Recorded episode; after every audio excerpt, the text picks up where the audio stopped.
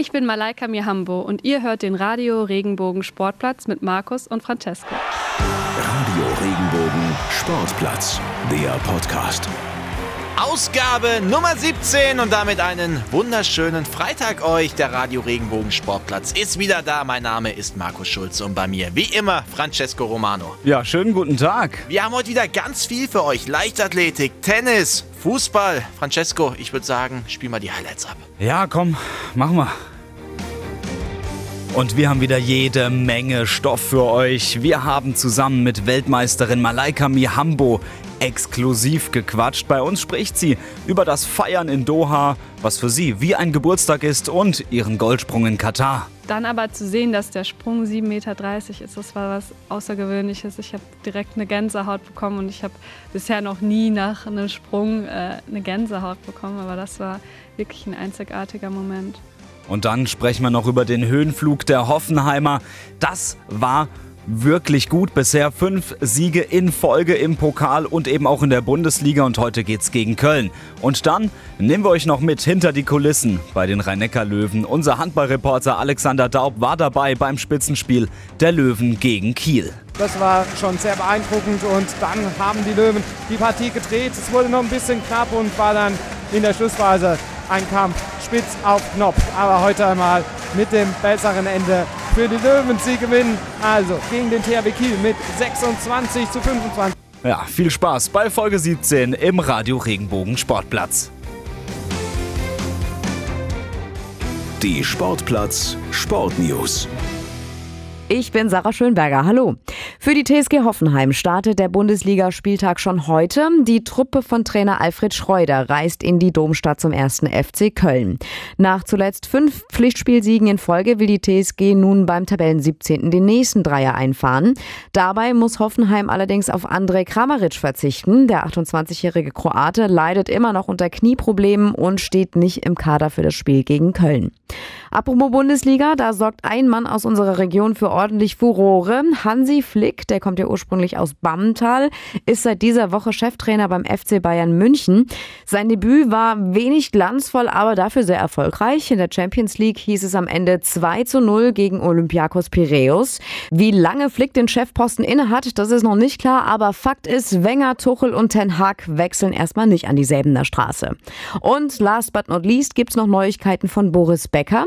Der wird Namensgeber einer internationalen Tennisakademie. Geplant ist die für das Jahr 2021 im hessischen Hochheim unter dem Namen Boris Becker International Tennis Academy. Die Kosten für das Projekt liegen bei rund 20 Millionen Euro. Ja, danke dir auf jeden Fall. Und Markus, jetzt lass uns doch mal anfangen zu quatschen. Und zwar geht's los mit der dritten Meldung, wie gewohnt. Es geht um Tennis. Ja, hatten wir bisher ein bisschen weniger drin, muss man sagen. Ab und zu mal über Grün-Weiß Mannheim gesprochen, aber jetzt wird's international und zwar im hessische Hochheim. Da wird bald nämlich eine Akademie entstehen und zwar die Boris Becker International Tennis Academy. Wow, erzähl mir mehr davon. Also, was kann man sich darunter vorstellen? Ich gehe mal kurz auf die Struktur ein. Da wird es die größte Indoorhalle ever geben mit 21 Tennisplätzen. Dazu gibt es weitere 18 Außenplätze, ein Hotel, ein Restaurant, ein Gymnasium, ein Boris Becker Museum, also ein Riesenareal.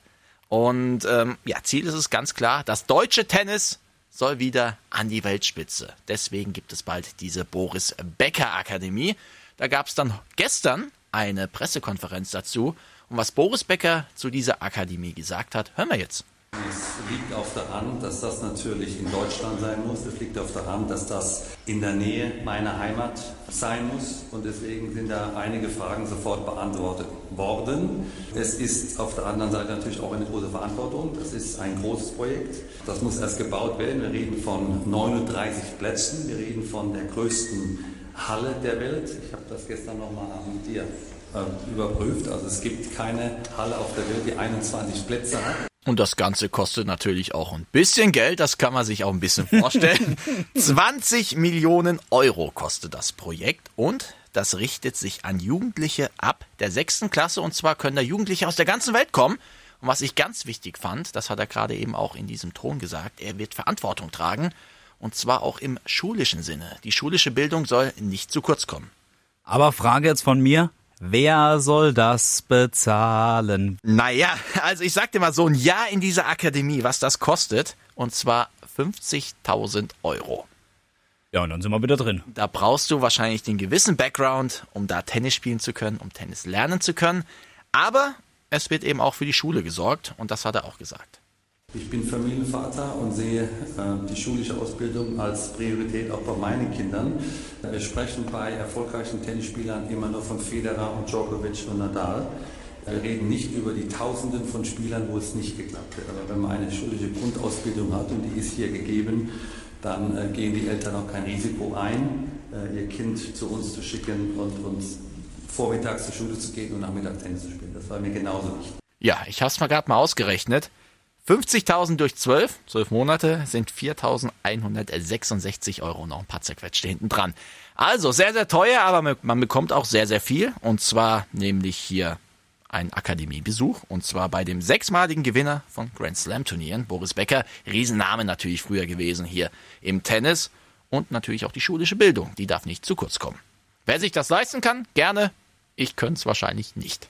Finde ich ja per se, ehrlich gesagt, äh, mal so nicht schlecht, weil eben die schulische Bildung beim äh, angehenden Profisportlern ja oft, ja, sag ich mal, vernachlässigt wird. Ich sag mal, im Fußball wird's ja noch relativ gut aufgefangen. Wenn du dich früh verletzt, hast du zumindest ähm, eine mittlere Reife oder vielleicht sogar ein Abi.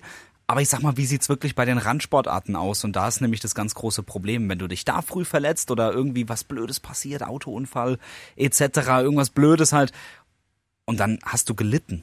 Das hat er auch gesagt. Es wird immer gesprochen und geschrieben über die Federers, über die Nadals, über die Djokovic.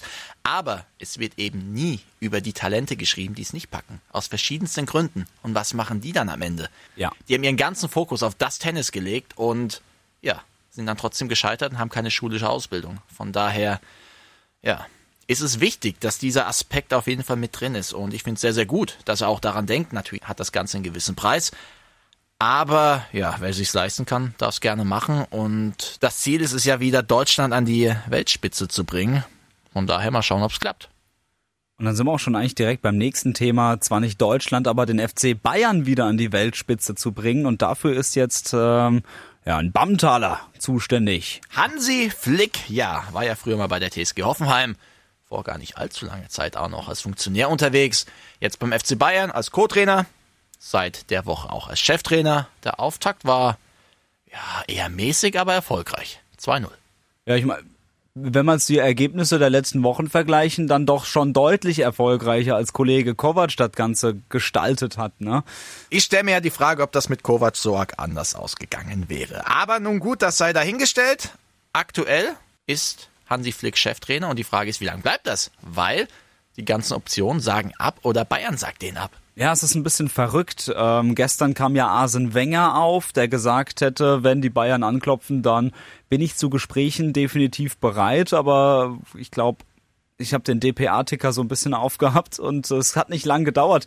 Da kam die, der Ticker rein, dass der FC Bayern München gesagt hat, Arsene Wenger, mm. Ja, das gleiche zählt auch für Ten Hag, will auch nicht, zumindest jetzt. Thomas Tuchel, genau dasselbe. Von daher allzu viel bleibt nicht mehr übrig. Aber ein Name, ein ganz großer Name ist noch da. José Mourinho. Und das wäre Bam, Bam, Bam, Bam, Bam für die Bundesliga. Das wäre schon eine Wahnsinnsrakete. Und wofür das vor allem eine Rakete wäre, wäre für sämtliche Journalisten. ja. Das wäre gefundenes Fressen für alle. Ich meine, rein sportlich waren seine letzten Stationen nicht die allererfolgreichsten, um mal freundlich zu bleiben. Aber allein für das Entertainment. Ein Traum. Ja, super. Der, also Woche für Woche, der bringt ja jetzt im britischen TV kloppt er ja wieder eine Phrase nach der anderen raus. Das ist äh, Wahnsinn, finde ich sehr witzig. Also von mir aus kann das gern werden. Ja, aber Stand jetzt, Hansi Flick haben wir noch und Hansi ist ja einer von uns, muss man ja auch sagen. Tatsache. Kommt aus Bammental, das ist ein, ist das eine Gemeinde, ist das ein Dorf? Man weiß es nicht, man munkelt.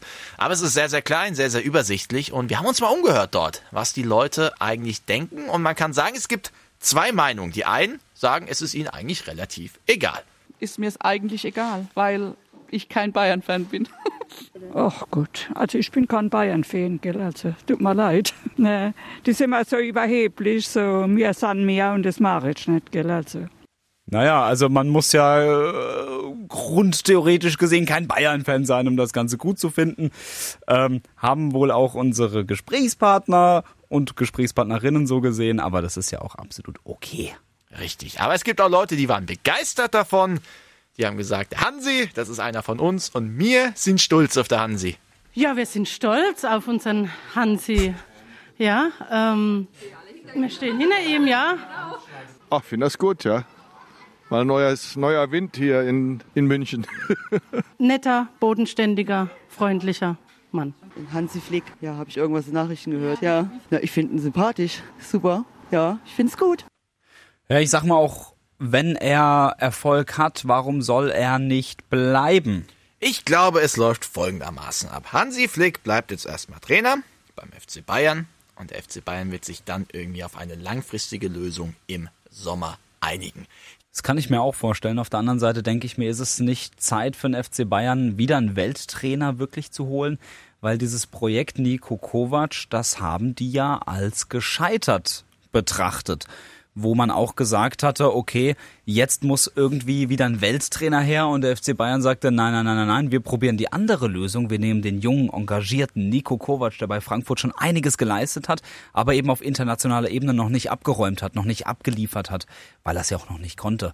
Aber dieses Projekt ist gescheitert. Muss jetzt ein junger, talentierter Ala Nagelsmann, der aktuell nicht zur Debatte steht, her?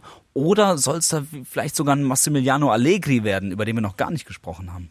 Ja, Fragen über Fragen. Vor allem bei den Bayern steht jetzt eine gewisse Dynamik an. Höhner ist ja auch bald weg. Dann mit Brazzo einen relativ unerfahrenen Chef da. Das hast du nett gesagt. Ja.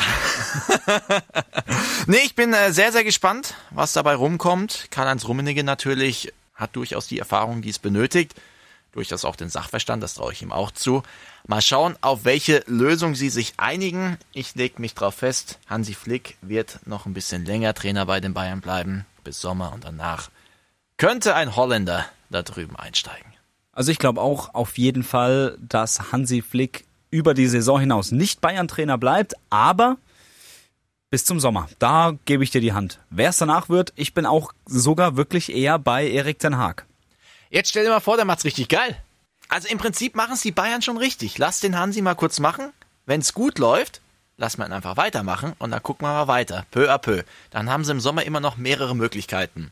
Hansi, mach du weiter, sofern Hansi überhaupt will. Oder eben sich was Neues suchen. Und ich finde, das ist, glaube ich, so mit das Beste bisher, was sie machen können.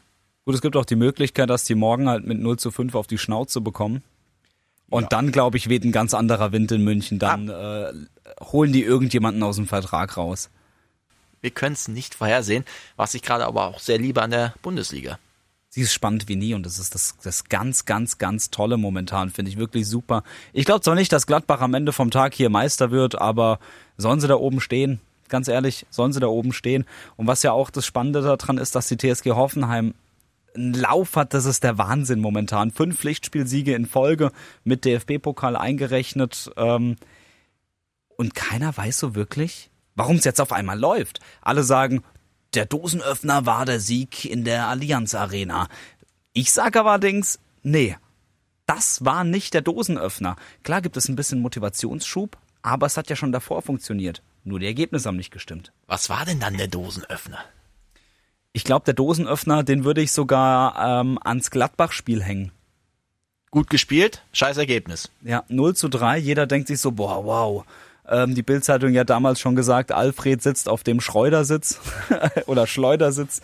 Ähm, haben den schon ausgerufen als ersten Trainer, der ähm, wackelt was ja absoluter Quatsch war, was die Hoffenheimer ja auch ähm, über ganz verschiedene Kanäle dementiert haben, über Sportdirektor Alex Rosen, über Pressesprecher Holger Klim. Alle haben gesagt, nein, absoluter Quatsch, das stimmt nicht. Ich glaube, dass dieses Spiel der Dosenöffner war, weil man da wirklich auch guten Fußball gespielt hat und es war meiner Meinung nach das erste Spiel, was die Hoffenheimer wirklich auch gut bestreitet haben. Davor die Spiele 0 zu 0 gegen Leverkusen. Ja, 0 zu 3 gegen Freiburg, das war auch nix. Der Holper-Sieg gegen Bremen mit diesem 4 zu 2, das war ja auch magere Kost, muss ich sagen. Aber gegen Gladbach, das hat mir gut gefallen. Aber wie es im Fußball halt so oft ist, wenn du keine Tore schießt, gewinnst du keine Spiele. Und so war es an diesem Tag. Und dann kommst du nach München und spielst eigentlich genau gut, auch wieder guten Fußball, genau wie gegen Gladbach. Aber dann fallen die Tore, dann bist du hinten mal ein bisschen dicht und dann passt's. Passen sollte es jetzt auch gegen den ersten FC Köln. Ich glaube, die Favoritenrolle ist ganz klar verteilt. Hoffenheim weit oben in der Tabelle und der erste FC Köln auf Platz 17. Einer, der fehlt, ist André Kramaric. Ist das wirklich ein herber Verlust? Also da gibt's jetzt einen krassen Durchatmer von mir. Ähm, ich kann noch mal darüber euch alle in meine Gefühlswelt mit reinnehmen, kurz vor Anpfiff äh, beim Spiel gegen Paderborn. Ich habe auf der Aufstellung gelesen, André Kramaric auf der Bank, Jürgen Lokadia zusammen mit Ilas Bebu im Sturm und dachte so, hm, naja, okay, also Paderborn ist zwar letzter, aber ähm, Kramaric fit, nicht im Kader, hm, im Spiel habe ich es dann gesehen. Kramaric wurde quasi geschont, weil er wieder Probleme mit dem Knie hatte. Und Alfred Schreuder sagte auch permanent, er ist einsatzbereit gewesen. Hätten wir ihn gebraucht, wäre er gekommen, aber brauchten wir nicht. Da stand ja schon nach 25 Minuten 3 zu 0, da war der Käse ja schon gegessen. Aber auch taktisch war das, ähm, finde ich, was man nicht gut herausgearbeitet hat bisher, ein absolutes Meisterwerk. Dadurch, dass diese beiden Stürmer mit Lucadia und mit Bebu relativ weit auseinander standen, hatte man in Kontersituationen den überragenden Vorteil. Und deswegen gab's, hat's auch in 25 Minuten dreimal geklingelt, sage ich ganz ehrlich. Das war eine gute Entscheidung, diese beiden äh, Stürmer stürmen zu lassen. Ja, man muss auch sagen, das Pressing von Paderborn war ja miserabel. Mir fällt jetzt aktuell kein schlechteres Wort ein als miserabel. Sind vorne draufgegangen, aber das halt nicht in einer gewissen Konsequenz. Und man konnte sich so einfach hinten rausspielen und dann eben diese Umschaltmomente mit den zwei Stürmern da vorne um nochmal zu Paderborn zu kommen, ich würde ähm, Note 7 geben, wenn ich, äh, wenn ich eine Schulnote vergeben würde. Das war eine Katastrophe. Absolut. Sorry, tut mir leid, kannst du in der Bundesliga Also so die ersten 30 Minuten waren wirklich miserabel. Danach haben sie gemerkt, okay, hey, pressen, na, kann man noch nicht ganz so gut, zumindest in der ersten Bundesliga, lass mal sein. Tempo raus, okay, war in Ordnung. Hoffmann musste nicht mehr machen. Aber ich sage, mit André Kramaric wäre vielleicht sogar noch mehr gegangen, weil ja. eben, es gab halt nicht mehr diese Umschaltmomente und dafür ist ein Kramaric dann geil. Aus dem Spiel, wirklich 11 gegen 11, ja. Auf meinem Angriff, Ballbesitz, eben kein Tempo drin und da kann Kramaric einen Unterschied machen.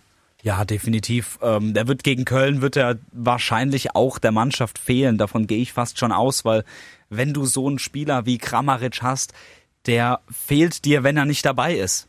Ob es gegen den 17., 18. oder ob es gegen einen Drittligisten aus Duisburg geht, der wird dir fehlen. Auf jeden Fall. Aber, um mal ganz ehrlich zu sein, auch gegen Köln muss es ohne Kramaric reichen, ist meine Meinung, weil der FC Köln, der spielt keine famose Saison, so wie man es eigentlich fast schon erwartet hätte. Ich hätte eigentlich gedacht, dass die Kölner im gesicherten Mittelfeld äh, stehen. Das ist bisher wirklich, wirklich Magerkost. Ich habe das Spiel gegen Düsseldorf gesehen.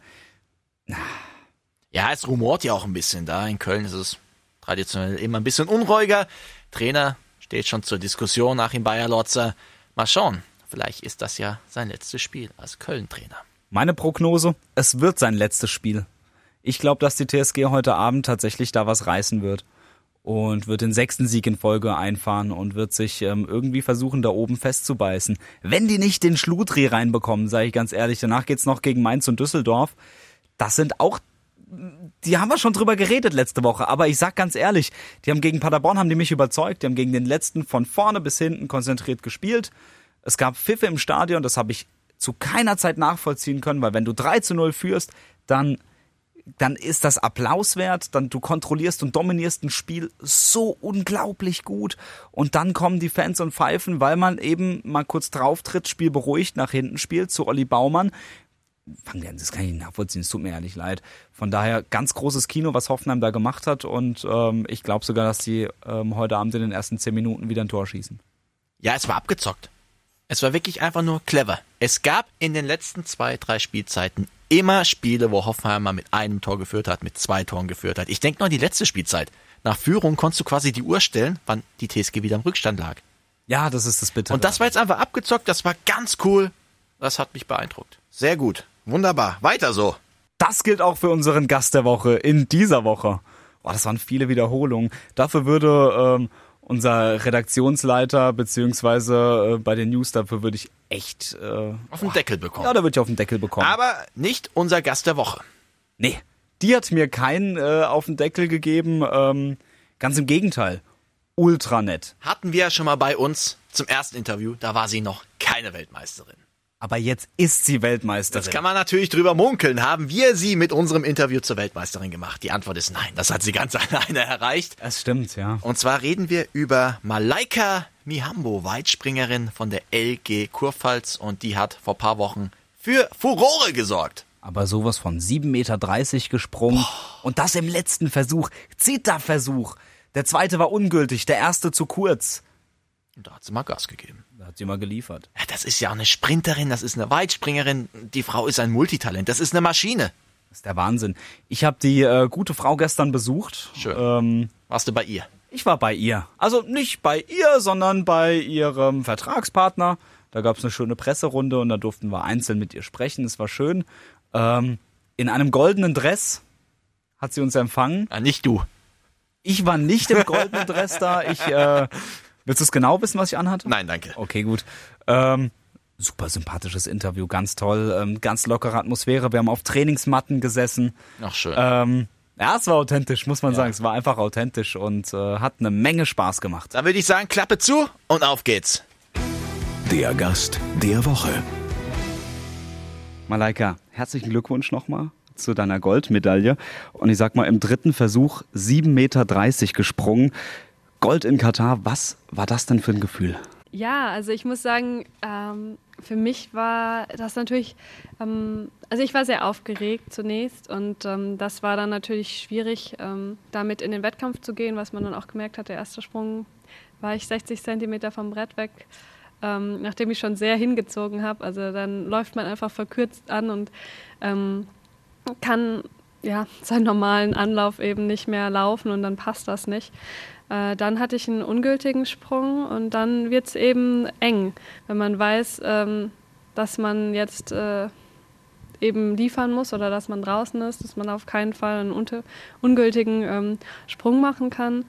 Und ähm, ja, da musste ich mich dann doch erstmal noch ein bisschen runterholen und ähm, äh, auch noch Atemübungen machen, kurze Meditation, damit ich da runterkomme. Und dann habe ich es aber auch geschafft.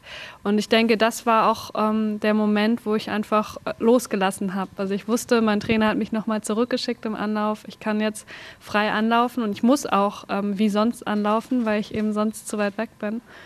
Ähm, und äh, dieses ja, freie Springen war schon auch was Besonderes. Und dann habe ich mich einfach direkt nach dem Sprung erstmal umgedreht, also Weite egal. Also ich habe gesehen, das war natürlich weit genug, äh, ob die Flagge hochgeht, die, die weiße. Und dann war es schon eine große Erleichterung zu wissen, okay, ich habe ähm, es geschafft. Und das war in dem Moment erstmal das Wichtigste. Dann aber zu sehen, dass der Sprung 7,30 Meter ist, das war was Außergewöhnliches. Ich habe direkt eine Gänsehaut bekommen und ich habe bisher noch nie nach einem Sprung äh, eine Gänsehaut bekommen, aber das war wirklich ein einzigartiger Moment. Du hast gerade gesagt, der Druck, der war enorm. Der zweite Sprung war ungültig. Ähm, wie gehst du generell mit Druck um? Ähm, ich denke, ich kann damit recht gut umgehen. Natürlich hat man jetzt auch bei der WM gesehen, dass mich das auch mal einholen kann und auch zunächst vielleicht auch übermannen kann. Aber ich denke, die Kunst ist eben dann wieder zurückzukommen und ähm, auch sich frei zu machen äh, von, diesen, von diesem Druck, weil man eben mit dem auch nicht springen kann. Und ähm, ja, von daher ist das, glaube ich, das, worauf es ankommt. Jetzt hast du uns schon was über Druck verraten. Jetzt ähm, frage ich mal nach dem Erfolg. Wie gehst du mit dem Erfolg um? Weil das ist ja auch nicht so einfach. Nee, da, da, da hast du recht. Also ich denke, für mich ist einfach das Wichtigste, einfach ich selbst zu bleiben. Und ob ich jetzt ähm, Weltmeisterin bin oder ähm, die, die in der, ja, im Vorkampf gescheitert ist, ähm, macht im ersten Moment erstmal keinen Unterschied. Und ich denke, das ist das, was das wichtig ist, dass man sich nicht über den Erfolg definiert, sondern dass man einfach sich als Mensch wertschätzt, egal ob man jetzt Erfolg hat oder Misserfolg hat. Und dann fällt es einem auch nicht schwer, auch mit Erfolg man selbst zu sein und auch zu sehen, dass das eben nur ein Teil von mir ist und dass ich auch viel, viel, dass noch viel mehr da ist und ähm, dass einfach schön ist, dass es geklappt hat. Aber wenn, wenn der Erfolg ausbleibt, dass man trotzdem weiß, dass man sich einfach mag. Du hattest in Katar die Weltmeisterschaft gewonnen. Das gewinnt man nicht alle Tage.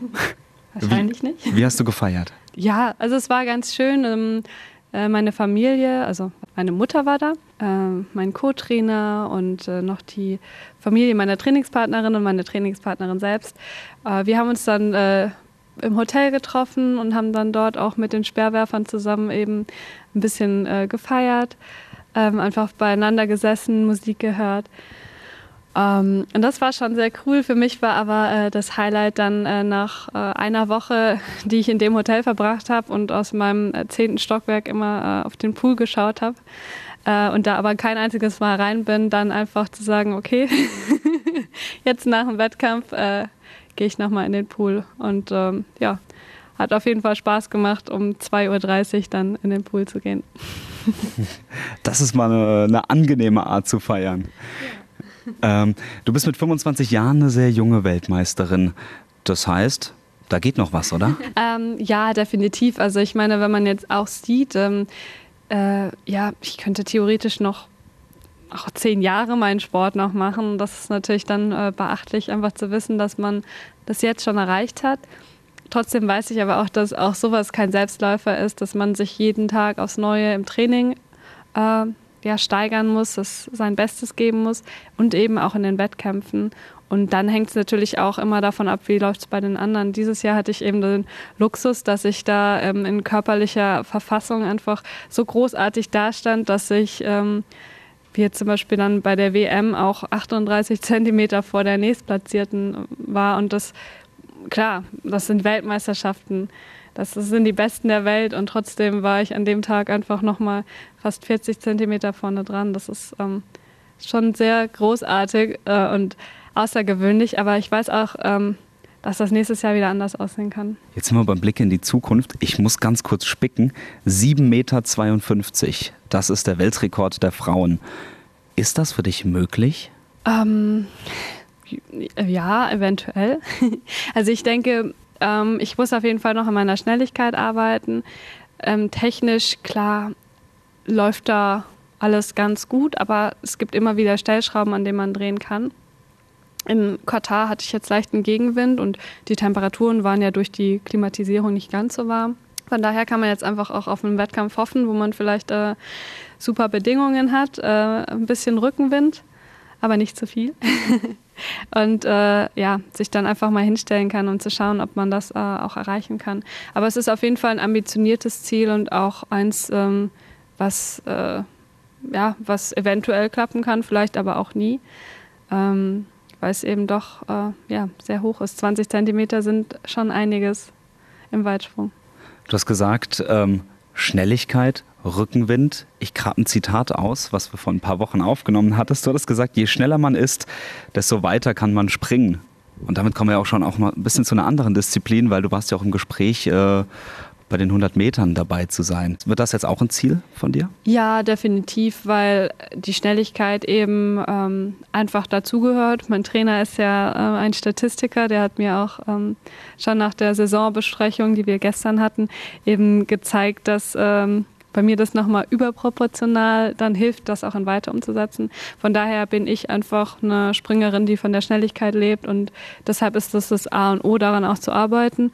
Und wenn man dann äh, das eben auch noch im Wettkampf unter Beweis stellen kann, ähm, ist das auf jeden Fall ähm, keine Behinderung für den Weitsprung. Olympia Tokio 2020, mit welchen Ambitionen wirst du darüber fahren? ähm, ja, schwierige Frage, einfache Frage. Also ich meine, erstmal ist das Ziel eben gesund zu bleiben und äh, ja, das Leistungsniveau zu halten oder auszubauen im besten Fall. Und ähm, dann, klar, hängt es natürlich auch davon ab, wie die anderen sich ähm, platzieren. Ich habe schon angedeutet, dass ich nicht davon ausgehe, dass diese, äh, ja, diese 38 Zentimeter Puffer, die ich jetzt in diesem Jahr hatte, äh, immer da sein werden. Ähm, gleichzeitig ja, ist natürlich das Ziel, mein Bestes zu geben und äh, ja, Erste zu sein macht mehr Spaß als das nicht zu erreichen. Ähm, aber auch das ist wieder ähm, ja, eine, eine Situation, also auch viel Arbeit, die dahinter steckt und auch viel Anstrengung. Und ähm, wie ich schon auch gesagt habe, ich bin jemand, äh, für mich ist es wichtig einfach, dass ich mit mir im Reinen bin und auch wenn mal was schief läuft, auch wenn es irgendwie der wichtigste Wettkampf des Jahres sein sollte oder jetzt in dem Vierjahreszyklus, ähm, ja, geht die Welt auch weiter. Ich möchte noch mal ganz kurz zurück ähm, zur WM in Katar kommen. Du hast schon was Schönes erzählt, du hast gefeiert im Pool. Kannst du diese Kritik generell an der WM in Katar nachvollziehen? Ähm, ja, natürlich. Ähm, ich bin auch jemand, äh, ich also mache mir auch über sowas Gedanken. Aber letztendlich war das natürlich in dem Zeitpunkt also dann schon entschieden. Äh, und es waren natürlich viele Gesichtspunkte, die ähm, nicht für ein ja, Austragungsland wie Katar sprechen. Also wenn das jetzt auch man jetzt äh, an die Ökobilanz denkt, also so ein riesiges Stadion zu klimatisieren, das ist natürlich einfach irgendwo auch Wahnsinn. Und auch die ähm, politischen und sozialen ähm, Belange, die eben da zum Beispiel bei den Stadienbauten, die man da auch im Blick haben sollte. Und ich finde, dass einfach Groß-Events ähm, im Vorhinein schon besser ausgewählt werden sollten und dass auch ähm, solche Ge Gesichtspunkte eben äh, im Vordergrund stehen sollten und dass man versucht, äh, auch äh, zum Beispiel CO2-neutrale Events zu gestalten und auch ähm, die moralischen Werte nicht äh, außer Acht lässt, weil wir Menschen oft auch das Gefühl haben, dass wir nur für uns handeln, aber das stimmt ja nicht. Wir sind ähm, eine Weltgemeinschaft, wir sind alle verbunden und das, was der eine, äh, also wie er handelt, betrifft auch irgendwo den nächsten. Und von daher ähm, finde ich, dass man einfach ähm, ja, mehr Wert auf solche Dinge legen sollte. Von Katar zurück nach Oftersheim. Da erwartet dich am Sonntag was. Ja. Ähm, Ich sehe schon, du freust dich. Auf was freust du dich denn? Ähm, ja, es soll einen Empfang geben äh, meiner Gemeinde. Und ähm, ja, da freue ich mich schon sehr drauf, ähm, die ganzen äh, Oftersheimer und aus der Region einfach die Leute zu sehen. Und ähm, äh, ja, habe auch schon gesagt, das fühlt sich so ein bisschen an, wie so Geburtstag zu haben. Ich weiß noch nicht, worauf ich mich einstellen äh, kann. Ich habe auch nicht viele Informationen bekommen, aber ähm, ja, ich freue mich einfach, dass das ähm, ja, stattfindet und dass die Leute sich so mit mir freuen und ähm, hoffe, dass ich äh, dann auch mit äh, Autogrammen und Fotos und äh, vielleicht auch mit dem Interview, was da bestimmt auch sein wird, auch was zurückgeben kann. Bist du an solchen ähm, Tagen oder auch generell gesehen ein sehr offener Mensch, dass wenn äh, die Menschen zu dir kommen und sagen, kann ich bitte ein Foto mit dir haben, dass du dir auf jeden Fall dann Zeit nimmst und wirklich auch alle Autogrammwünsche und Fotowünsche erfüllst? Ja, also doch, äh, das mache ich eigentlich schon. Bin da auch immer offen und ähm, ja, gut gelaunt eigentlich. Ähm, jetzt zum Beispiel letztes Jahr bei dem Begrüßungsempfang, ähm, da habe ich, ich weiß nicht wie lange, aber schon ziemlich lange Autogramme gegeben. Und ähm, ja, aber es freut einen natürlich auch, dass Menschen äh, an der Sportart Interesse haben, an natürlich auch meinem Erfolg und äh, ja, dass man einfach sieht, äh, dass ja, die Leichtathletik doch auch viele bewegen kann oder ja, auch ähm, ja, jetzt ich als Person sozusagen, dass ähm, Leute sich da ähm, ja, dass, dass, sie sich, dass sie da betroffen sind, jetzt natürlich im positiven Sinne, dass sie da sich mitfreuen, mitfiebern und vielleicht auch ähm, ja, Lust gewinnen, auch selbst wieder mehr Sport zu machen. Oder auch gerade, wenn das Kinder sind, dass sie dann vielleicht auch sagen, ja, Leichtathletik wäre doch was oder irgendeine andere Sportart, einfach, dass man in Bewegung bleibt. Eine Frage habe ich noch. Du hast uns ähm, auch im Interview vor ein paar Wochen verraten, dass du auch in Oftersheimer trainierst, im Oftersheimer Wald mal einen schönen Waldlauf machst. Wird es das jetzt geben, wenn du jetzt auch schon in der Region bist? ich habe äh, gestern äh, schon meinen ersten Lauf in der Schwetzinger Hart gehabt und äh, ja, bin da 25 Minuten im Einklang mit der Natur durch den Wald gepäst. Schön. Malaika, vielen Dank. Das war's von unserer Seite. Danke. Vielen Dank, dass du dir Zeit genommen hast. Gerne. Es kann nur einen geben. Der Verein der Woche. Und das sind für uns die Rhein-Neckar-Löwen in dieser Woche. Die haben nämlich am Donnerstag in einem Herzschlagfinale tatsächlich noch gegen den THW Kiel gewonnen. Und vor Ort war für uns unser Handballreporter Alexander Daub. Hallo liebe Sportsfreunde, Radio Ringbogen Sportplatz unterwegs, heute zugegebenermaßen nicht ganz so weit vom Studio entfernt, aber das muss auch nicht sein, denn hier in der Mannheimer SAP Arena, da steigt das Spitzenspiel in der Handball-Bundesliga zwischen den rhein löwen und dem THW Kiel. 13.200 Fans werden in der Halle sein, das Ding also ausverkauft. Deshalb sind wir jetzt auch ein bisschen früher hier angekommen. Zwei Stunden haben wir jetzt noch, bis das Spiel beginnt. Und wir nehmen euch jetzt so ein bisschen mit hinter die Kulissen der SAP Arena, zeigen euch so ein bisschen, was vor dem Spiel so alles los ist. Schauen uns dann natürlich auch die Partie an und werden mal hören, was die Spieler dann nach dem Spiel zu sagen haben. Viel Spaß dabei. Jetzt steigen wir erstmal aus, würde ich sagen. So, wir haben jetzt eine gute Stunde vor Spielbeginn und die Arena füllt sich langsam, die Zuschauer kommen rein. Wir stehen jetzt hier gerade am Stand des größten Fanclubs der rhein löwen der Baden Lions und wollen jetzt einfach mal wissen, wie ist denn so das Gefühl heute für das Spiel? Äh, nach dem Berliner Spiel hoffe ich ja, dass wir gewinnen, aber ich weiß es nicht. Also unentschieden wäre ich zufrieden, aber ein Sieg müsste eigentlich her. Ich denke, wir gewinnen. Ich denke, wir gewinnen. Wie ist dein Gefühl für heute? Auch ich denke immer positiv und irgendwann muss doch mal ein richtig schönes Spiel stattfinden. Und äh, naja, sind wir gespannt und ich hoffe, dass die Mannschaft sich nicht von dem Berlin-Spiel so beeinflussen lässt und dass wir heute echt mal wieder richtig kämpfende Löwen sehen. Ein Stück weiter hier vom Fanstand, da macht das Aufbauteam jetzt gerade eine kurze Pause. Für euch hat der Tag heute schon ein bisschen früher angefangen. Was habt ihr jetzt schon alles gemacht? Wie lange seid ihr schon im Einsatz hier? Also wir sind aktuell im Einsatz ab 15.30 Uhr, haben die LED-Wand aufgebaut, die Bodenaufkleber und viele andere Dinge eben noch getan, die getan werden müssen. Okay, und wie lange dauert so ein Arbeitseinsatz jetzt für euch? Wann seid ihr damit fertig? Arbeitseinsatz dauert so circa sechs bis acht Stunden. Okay, was ist dein Tipp für heute fürs Spiel? Natürlich gewinnen. Jetzt wird gleich die Halle hier eingeschimmt auf die Partie mit dem Fan-TV. Und das war der Hallensprecher Kevin Gavin. Servus. Hi. Hi. Kevin, kannst du mal kurz erklären, was da so in diesem Fan-TV alles passiert? Da haben wir ganz viele verschiedene Sachen, weil wir ähm, die Leute, die schon in der Halle sind, unterhalten wollen. Es gibt die Kisscam zum Beispiel. Wir haben äh, Geburtstagsgrüße. Äh, Man kann ja den Geburtstag in der SAP Arena feiern. Wir schauen uns auch den einen oder anderen Film an, von Backstage, sage ich mal. Und ähm, ja, haben ganz viele Sachen zum Mitmachen, damit der Zuschauer sich hier nicht langweilt. Das geht relativ lang. Wir sind, glaube ich, bei, einer knappen, ja, bei knappen 45 Minuten, die wir vor dem Spiel anfangen, äh, ungefähr. Und äh, 10 Minuten bevor das Spiel dann losgeht, ist dann sowieso Licht aus, Gänsehautstimmung. Dann ist eh klar, was los ist. Dann weiß jeder Bescheid. Okay, dann nach dem Fan-TV fängt deine Arbeit ja so richtig an. Heute das Spiel gegen THW Kiel. Wie heiß bist du auf die Partie? Äh, gegen Kiel sind wir immer heiß. Die Vorzeichen sind diesmal anders, als wir das gewohnt sind. Ähm, aber es muss auch jedem in der Halle hier klar sein, dass ein Heimsieg gegen den THW Kiel heute auch dafür sorgen kann, dass es auch bei der Mannschaft nochmal einen Turnaround geben kann. 13.200 Zuschauer sind heute da und ähm, die werden alles dafür geben, dass diese zwei Punkte heute hier bleiben und die Mannschaft zeigt, dass sie da oben mit zugehört. Genau, und Kevin wird auch alles geben. Der Mann, der im Hintergrund schreit, wenn ich was sage nachher, das könnte der Kevin sein. Ich wünsche dir viel Spaß. Dankeschön. Ja. So, jetzt sind es nur noch ein paar Minuten, dann kann es losgehen hier mit dem Spitzenspiel in der Handball-Bundesliga zwischen den rhein löwen und dem THB Kiel.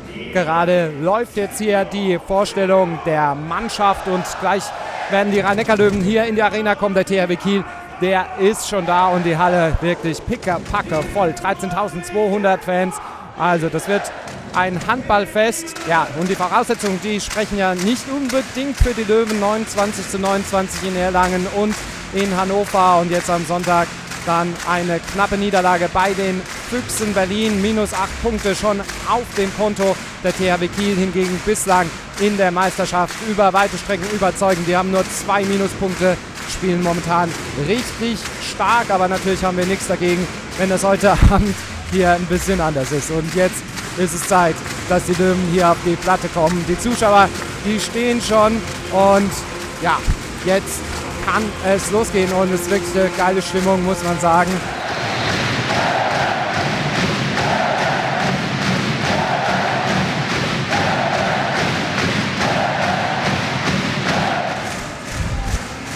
So, bevor wir jetzt aber mit den Aktiven sprechen. Erstmal noch ein bisschen die Atmosphäre genießen hier nach dem Spiel, denn die Löwen haben es tatsächlich geschafft, besiegen den THW Kiel mit 26 zu 25 nach einem packenden Spiel. Entscheidend dann am Schluss ein 7 Meter von Uwe Gensheimer und eine Parade von Michael Appelgren, der damit den Ausgleich der Kieler im letzten Angriff verhindert hat. Dabei sah es zu Beginn gar nicht so gut aus für die Löwen, denn die sind in der ersten Halbzeit gleich mal mit sieben Toren ins Hintertreffen geraten. Aber dann ab der 20. Minute, da haben sie sich richtig reingekämpft in die Partie und Kiel gelang zwischen der 20. und der 35. Minute gerade einmal zwei Treffer. Also das war schon sehr beeindruckend. Und dann haben die Löwen die Partie gedreht. Es wurde noch ein bisschen knapp und war dann in der Schlussphase ein Kampf spitz auf Knopf. Aber heute einmal mit dem besseren Ende für die Löwen. Sie gewinnen also gegen den THW Kiel mit 26 zu 25. Halten damit den Anschluss an die Tabellenspitze. Und jetzt gehe ich mal nach hinten in die Mixzone und suche mir da mal einen Gesprächspartner. Bis gleich.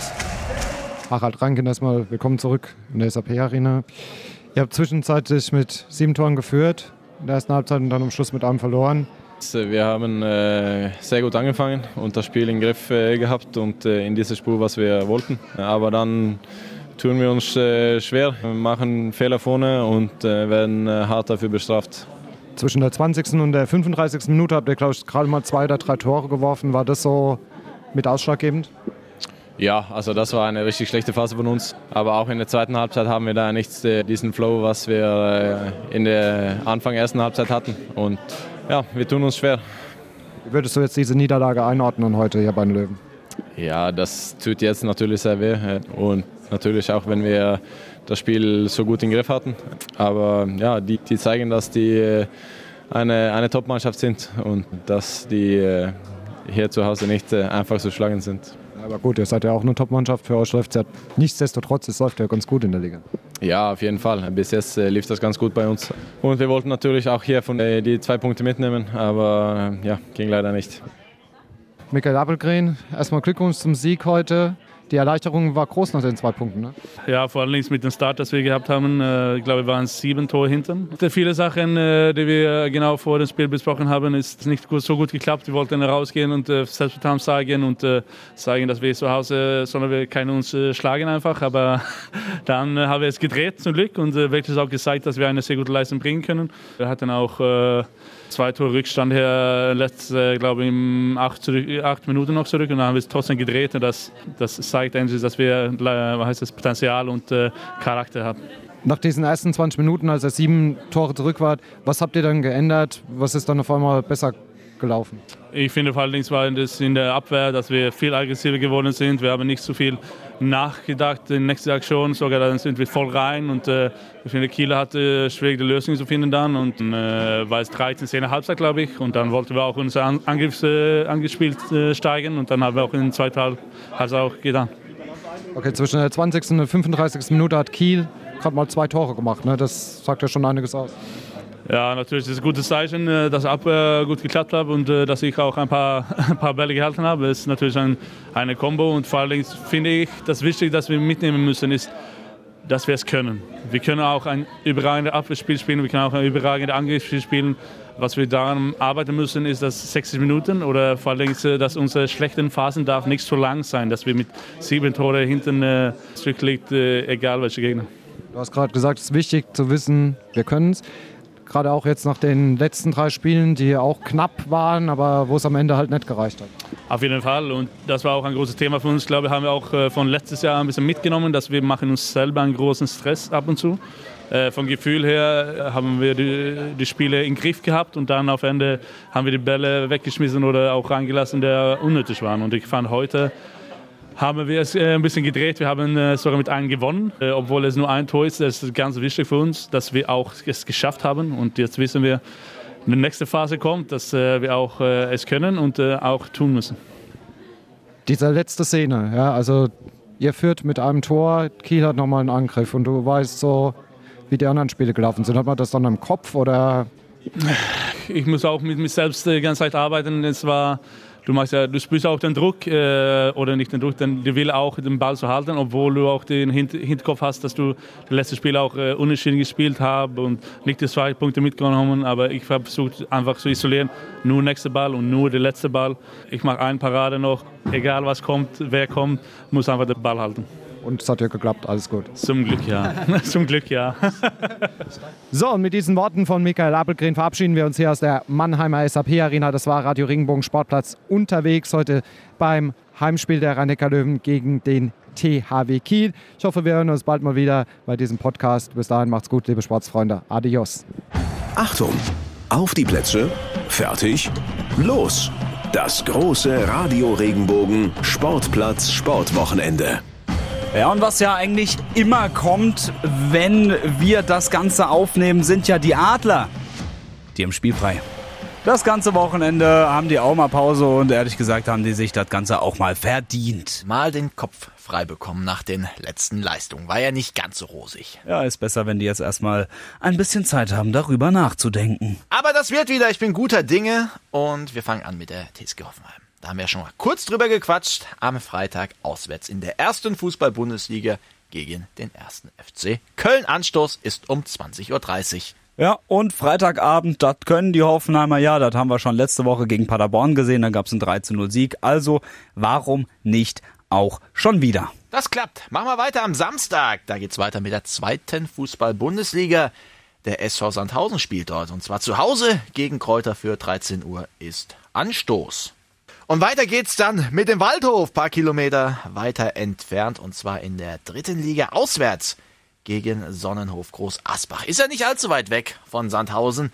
Da geht's los um 14 Uhr in der Mechatronik Arena in Groß Asbach. Wahnsinn, diese Namen heutzutage. 18.30 Uhr Samstag, ganz wichtig, die Frauennationalmannschaft der Engländer, die treffen auf die Deutschen.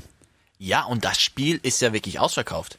Es ist im Wembley-Stadion Es ist und es wirklich- ist ausverkauft. Es ist picke, packe voll, muss man auch mal sagen. Also so wie eigentlich unsere, ähm, unser Inhalt vom Podcast immer. Picke, packe voll. Aber heute mal das Länderspiel Deutschland-England und das ist wirklich schön. Da sieht man wieder, was für einen Stellenwert der Frauenfußball in anderen Ländern hat. Lena Lattwein auch dabei, Spielerin bei der TSG Hoffenheim. Also, cool, freut mich. Hoffentlich kommt sie auch zum Einsatz. Ja, der VfB Stuttgart, haben wir über den schon gesprochen? Nö, ne? Der VfB Stuttgart spielt in der zweiten Fußball-Bundesliga. Wir gehen noch mal ein paar Stunden zurück um 13 Uhr gegen den VfL Osnabrück.